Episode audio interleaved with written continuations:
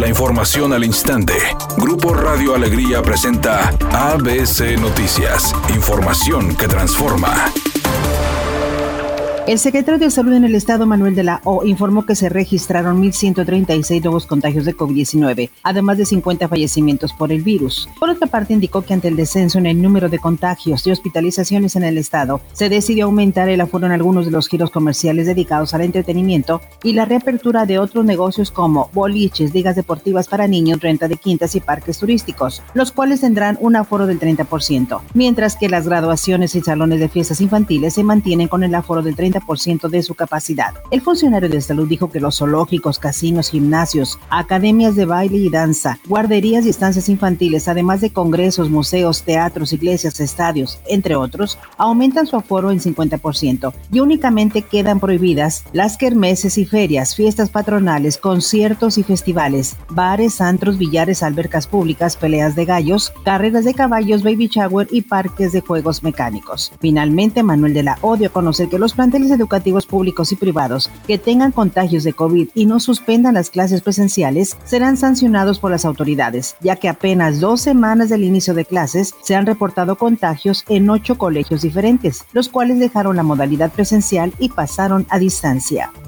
Elementos de la Fiscalía de Justicia de la Ciudad de México capturaron al empresario Alejandro del Valle de la Vega, socio de Miguel Alemán Magnani, en la aerolínea Interjet. Ambos están acusados de defraudar al fisco con más de 66 millones de pesos, pero el nieto del expresidente Miguel Alemán Valdés se encuentra prófugo y al parecer refugiado en Francia. La policía de investigación cumplimentó la orden de aprehensión en el Club de Industriales de Polanco y trasladaron a Alejandro del Valle al reclusorio sur capitalino.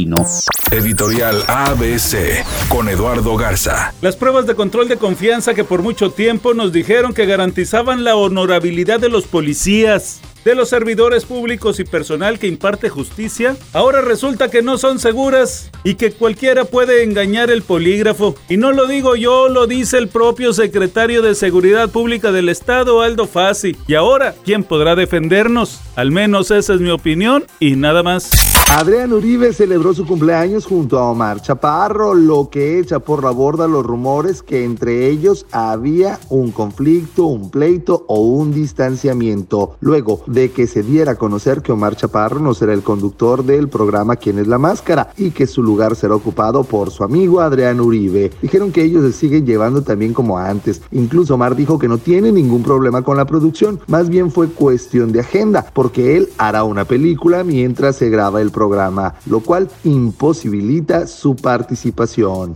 Amigo automovilista, mucha precaución, nos reportan fuerte carga vehicular sobre la avenida Gustavo Díaz Ordaz en el municipio de San Pedro, casi en su cruce con la avenida Corregidora, esto debido a trabajos que están realizando elementos policíacos del municipio mencionado. También nos llega el reporte de que en el bulevar Antonio L. Rodríguez hay un accidente vial, lo que está atrás tocando el tráfico en este punto. Los automóviles avanzan a 7 kilómetros por hora. Por favor, utilice el cinturón de seguridad y no utilice el celular mientras conduce.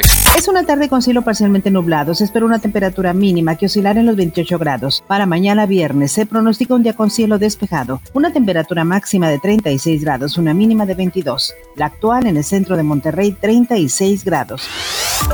ABC Noticias, información que transforma.